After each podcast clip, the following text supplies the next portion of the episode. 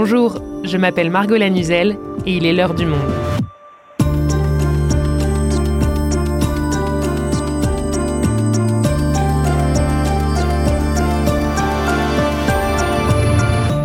Aujourd'hui, plongé dans les sombres archives d'une des plus importantes institutions financières du Royaume-Uni. En juin 2020, le Lloyds, marché d'assurance britannique créé à la fin du XVIIe siècle, en plein développement du commerce triangulaire, présentait des excuses publiques pour son rôle dans l'esclavage suite aux manifestations Black Lives Matter. Et quelques mois plus tard, l'institution décidait même d'entamer son introspection en ouvrant ses archives et en confiant à des historiens la tâche de les éplucher. Les résultats, publiés en novembre dernier, alimentent une prise de conscience du poids de l'esclavage dans le développement économique et financier du Lloyds et de toute la Grande-Bretagne au XVIIe et XVIIIe siècle. Éric Albert, correspondant du Monde à Londres en charge des questions économiques, a lui-même parcouru ses archives. Il nous raconte. Au Royaume-Uni, plongé dans les archives de l'esclavage, un épisode d'Adélaïde Tenaglia, réalisation Thomas Zeng.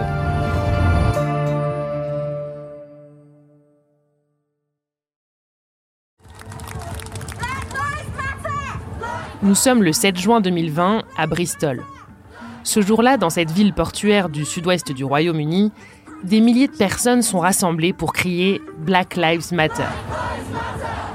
Deux semaines plus tôt, George Floyd, un homme afro-américain de 46 ans, a été tué par un policier blanc à Minneapolis, de l'autre côté de l'Atlantique.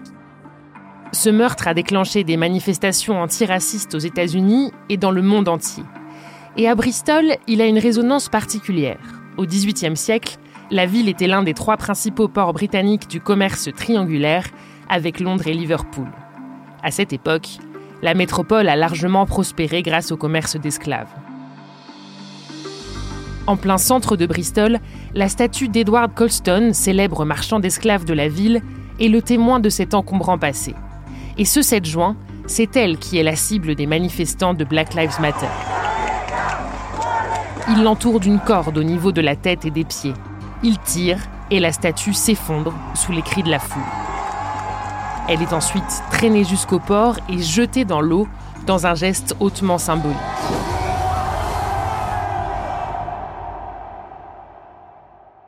Les images du déboulonnage de cette statue ont fait le tour du monde. Et au Royaume-Uni, cet épisode a marqué un tournant dans l'opinion publique et les institutions britanniques. Dans la foulée, la Banque d'Angleterre, le journal The Guardian ou encore le marché d'assureurs Lloyds ont décidé de faire face à leur passé esclavagiste.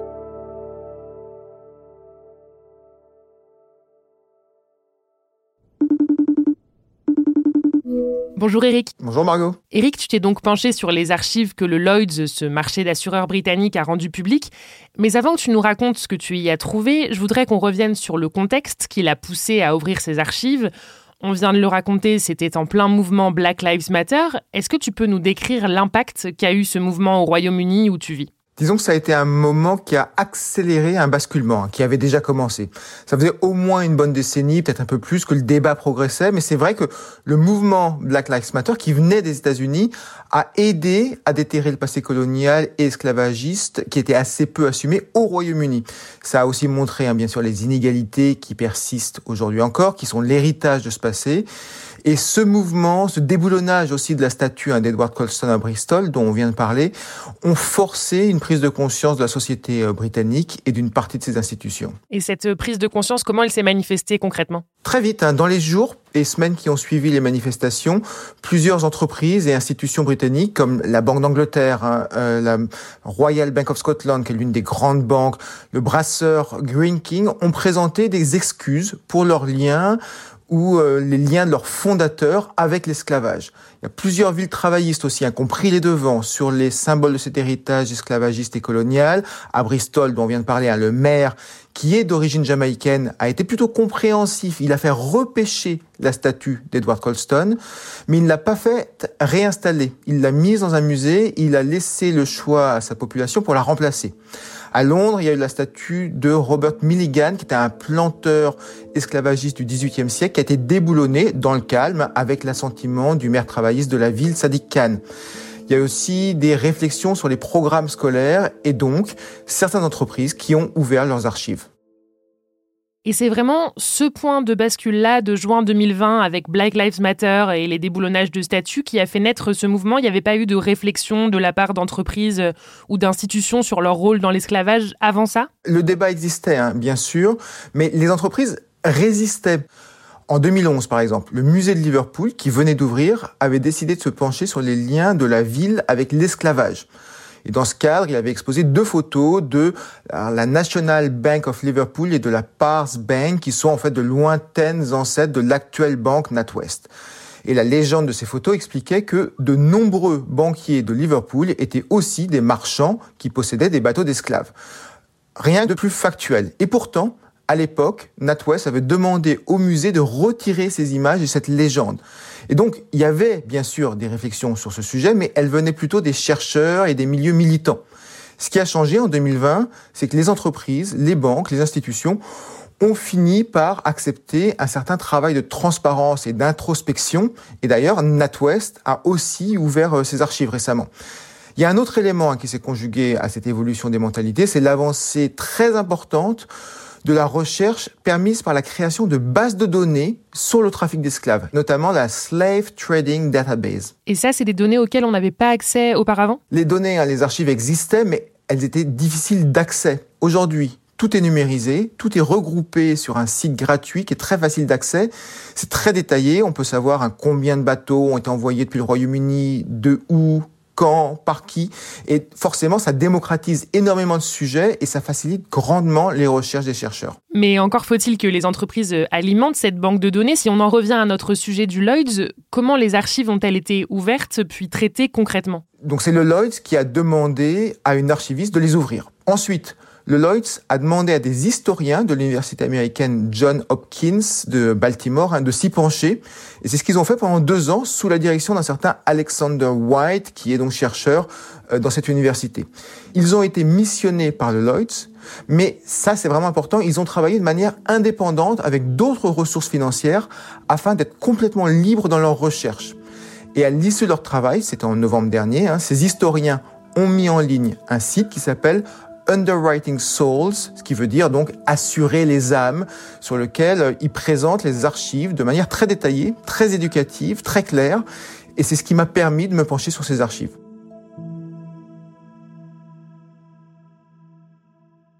Alors venons-en à ces archives, Eric, et pour qu'on comprenne bien de quoi il s'agit, est-ce que tu peux nous expliquer à quelle époque on se situe et ce que c'était exactement le Lloyds à ce moment-là? Donc déjà, hein, pour bien comprendre le contenu de ces archives, il faut préciser que le Lloyds, ce n'est pas une société d'assurance, mais un marché d'assureurs.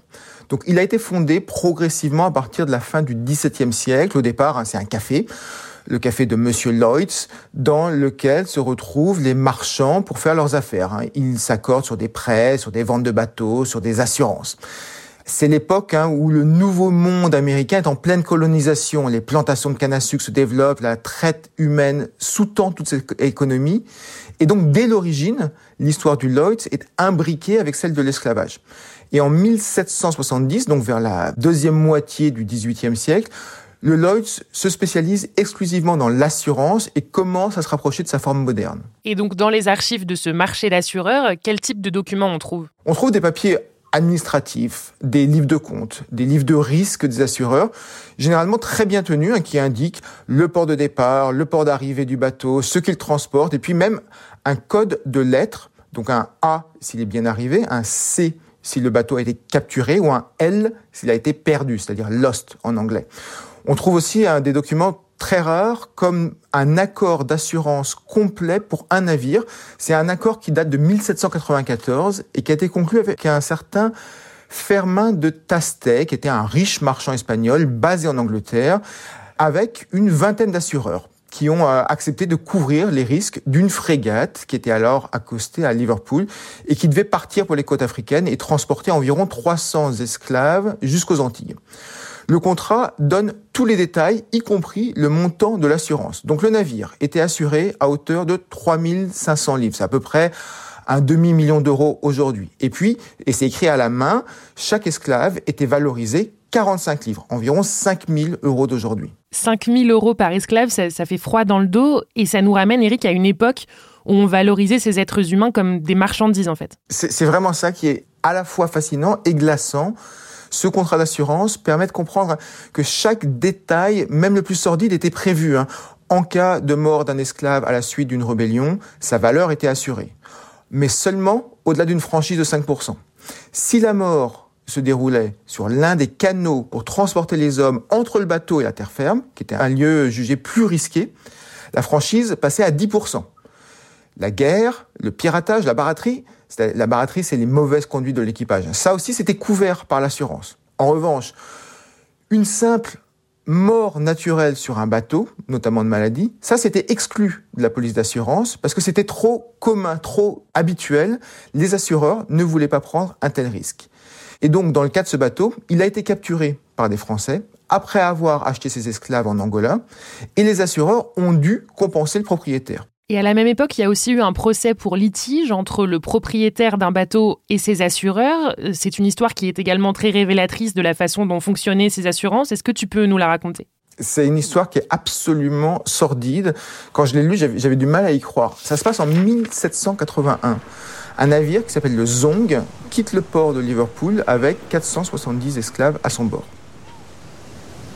Il y a eu des tempêtes, des erreurs de navigation, le bateau s'égare, plusieurs membres de l'équipage sont morts et l'eau même commence à manquer. Le capitaine décide donc de jeter plusieurs esclaves par-dessus bord. certains sont déjà morts au fond des cales, d'autres sont mourants. Et puis ensuite, il en jette encore d'autres, puis encore d'autres, et au total, 122 esclaves, 122 captifs sont ainsi noyés dans l'Atlantique. Alors au cœur de cette horreur, il y a une raison purement financière, purement comptable, qui vient expliquer ces meurtres. Les esclaves qui mouraient à bord n'étaient pas couverts par l'assurance. Ceux jetés par-dessus bord, afin de protéger la sécurité du bateau, eux étaient couverts par l'assurance. Et donc, après la catastrophe, le propriétaire du bateau a demandé, en toute logique, la compensation financière aux assureurs. Les assureurs, là, ont refusé. Et c'est pour ça qu'un procès s'est ouvert, et c'est pour ça qu'on est au courant si bien de cette affaire. Le capitaine et son équipage ont été mis en examen pour meurtre, mais le juge a rejeté le chef d'accusation parce que les esclaves n'étaient pas, très officiellement, considérés comme des êtres humains, mais comme des marchandises. Le juge, hein, dans son jugement, il les compare à des chevaux et il dit que si les chevaux avaient été jetés par-dessus bord, les assureurs auraient dû couvrir la valeur perdue et donc c'est ce qui se passe avec des esclaves. Donc ce scandale parce qu'à l'époque c'était quand même un scandale, a malgré tout débouché sur une régulation avec l'imposition d'un nombre maximum d'esclaves pouvant être transportés dans un même bateau.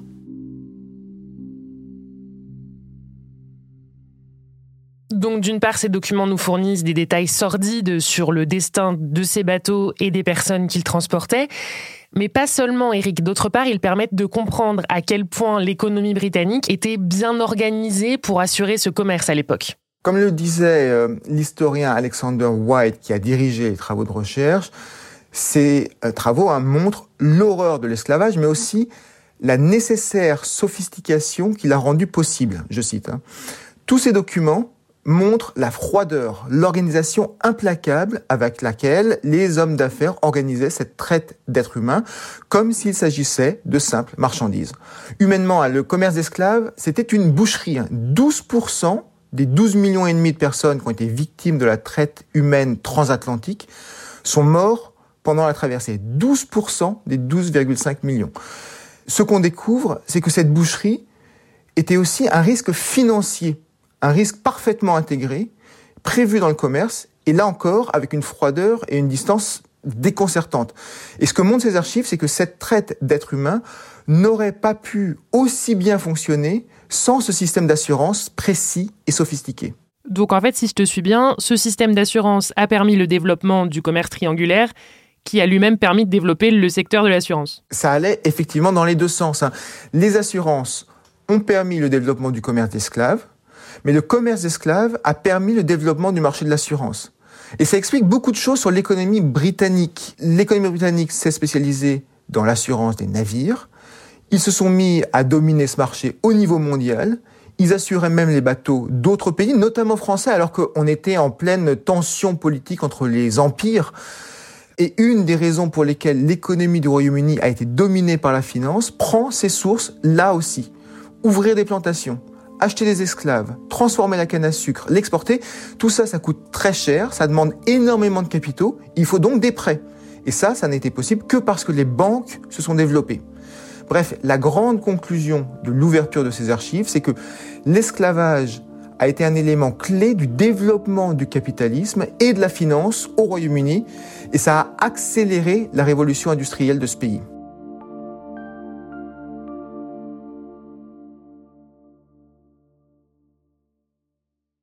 Ok Eric, donc on a vu que le constat tiré de l'analyse des archives du Lloyds était accablant pour l'institution. Ce constat, il est glaçant dans les détails, mais il n'est pas surprenant dans les grandes lignes. On savait euh, que les grands acteurs de l'économie britannique de l'époque avaient prospéré grâce à l'esclavage. Donc la question que je me pose, c'est pourquoi le Lloyds et les autres banques euh, et entreprises ont-elles fait le choix d'ouvrir leurs archives en sachant qu'elles s'exposaient à des révélations très défavorables en termes d'image? Soyons clairs, hein, toutes ne l'ont pas fait de gaieté de cœur. C'est la pression de la société qui les a poussées à le faire, comme euh, on le disait au début de l'épisode. Je pense qu'aujourd'hui, elles se sont dit qu'elles avaient plus intérêt à jouer le jeu de la transparence, puisqu'elles allaient de toute façon être pointées du doigt pour leur participation à l'esclavage. Et puis, on est 200, 250 ans après, c'est suffisamment loin pour que la colère soit diminuée et que, en tout cas, les personnes en charge ne soient pas directement considérées comme responsables. Et alors, comment expliquer que les entreprises françaises euh, n'aient pas eu la même réflexion? Parce qu'on sait qu'après la mort de George Floyd en 2020, euh, le mouvement Black Lives Matter a manifesté en France aussi. On sait aussi que la France était le troisième pays esclavagiste derrière le Portugal et le Royaume-Uni. Est-ce qu'il n'y a pas des choses à déterrer chez nous aussi? Ah, il y a clairement des choses à déterrer aussi.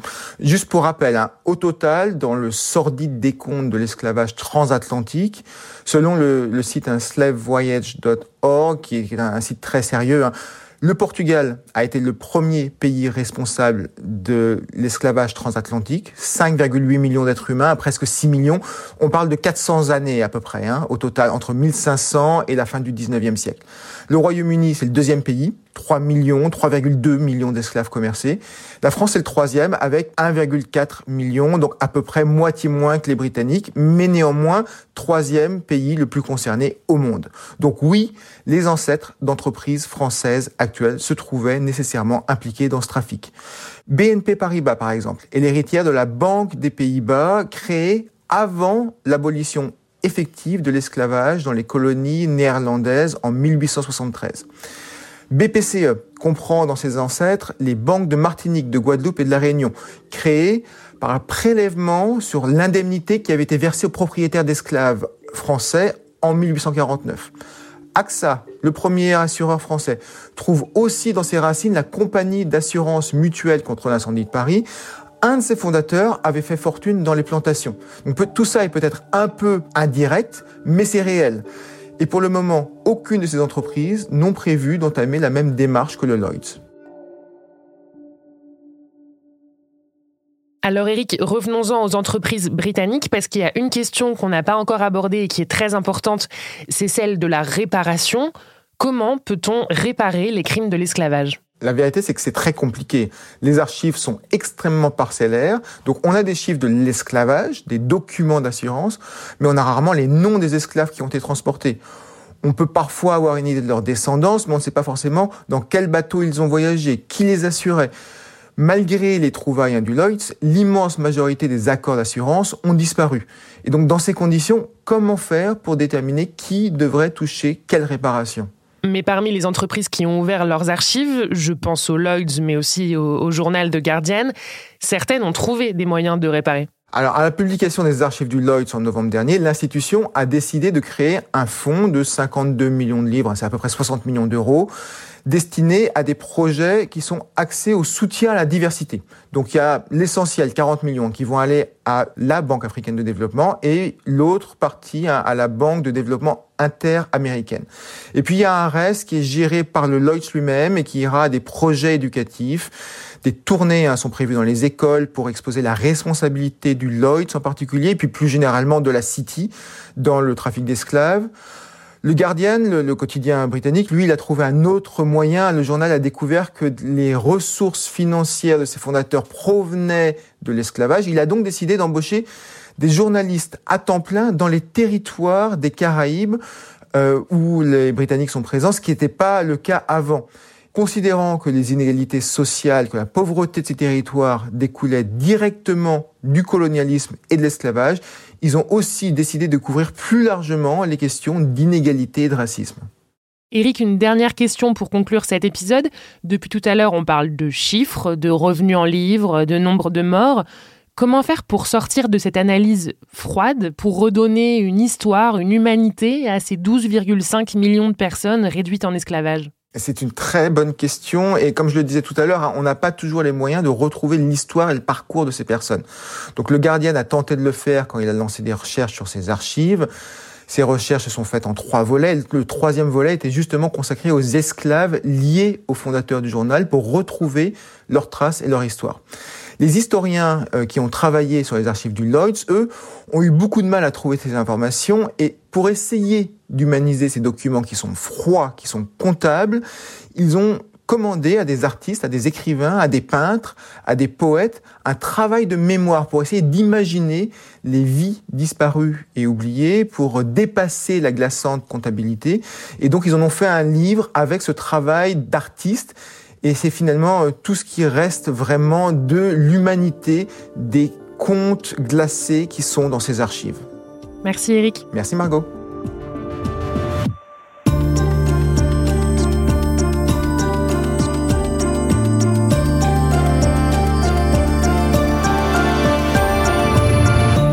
Et pour en savoir davantage sur les archives du Lloyds, n'hésitez pas à lire l'article d'Éric Albert sur le site du Monde à la rubrique Économie pour en profiter, vous pouvez cliquer sur le lien dans la description de ce podcast ou vous rendre sur abopodcast.lemonde.fr. Vous y découvrirez notre offre spéciale pour les auditrices et auditeurs de l'heure du monde, un mois d'accès abonné gratuit et sans engagement à l'ensemble de nos contenus. L'heure du monde est votre podcast d'actualité quotidien. Merci de votre fidélité et à demain.